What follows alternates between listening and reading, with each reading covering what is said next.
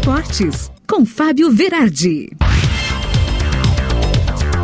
Chegando com o Esportes desta segunda-feira, porque o Inter detonou o Grêmio no Grenal 4-3-4, vitória maiúscula de 1 a 0, gol de Tyson, que fez o que se espera de um protagonista, matou o jogo no momento que o Grêmio vinha melhor na partida, vinha atacando e aí num contra-ataque então o Inter fulmina, ganha o Grenal, confusão no final, provocação, briga, cartão vermelho, todos aqueles ingredientes que a gente não quer ver, mas acaba vendo no clássico. O Inter está em sétimo colocado porque o Corinthians ganhou de 1 a 0 do Fortaleza e roubou a sexta posição do Colorado. O Inter vai jogar quarta-feira contra o Juventude. E o Grêmio tá em penúltimo e vai pegar amanhã já o Fluminense num tudo ou tudo, né? Fluminense que ganhou do Sport Recife de 1 a 0, o que é bom pro Grêmio, mas aí veio crime do final de semana. O Bahia ganhou de 1 a 0 do São Paulo e colocou o Grêmio a nove pontos atrás do último colocado, né? O primeiro fora do Z4. O Grêmio está numa missão muito difícil e aqui as estatísticas são cruéis. Mais de 90% de chance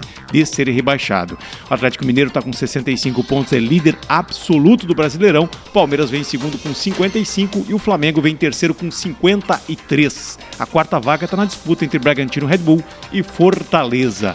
E na Série B, o Vasco da Gama foi atropelado pelo Botafogo 4 a 0 em pleno São Januário. O Sampaio Corrêa ganhou do Brasil de Pelotas de 2 a 1. O Brasil de Pelotas é o último colocado da Série B e agora nós temos duas vagas já asseguradas para a Série A, Botafogo e Curitiba. Hoje tem disputa direta por mais uma vaga entre Havaí e CSA.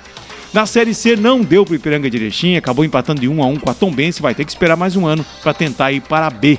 No italiano, Milan e Inter, o clássico deu empate em 1 a 1 e a campeã olímpica Pérez Jepchirchir venceu a maratona de Nova York com 2 horas 22 minutos e 39 segundos. Seu compatriota Albert Corir ganhou entre os homens. E no aberto da França, deu Djokovic na final contra Medvedev, sexto triunfo do sérvio de 34 anos, ultrapassou agora então Pete Sampras. E na Fórmula 1, Max Verstappen fez uma corrida impecável no México, ganhou de ponta a ponta. Hamilton chegou em segundo, lutou muito, mas não deu. E Sérgio Pérez chegou em terceiro, fazendo pódio para alegria dos mexicanos na cidade do México. Agora a Red Bull ficou a um ponto na Mercedes nos construtores, 478,5 a 477,5 e o Verstappen então retoma a liderança do campeonato com 312 pontos e meio contra 293,5 de Hamilton. Valtteri Bottas vem com 185 em terceiro e o Sérgio Pérez com 165 em quarto. E o próximo GP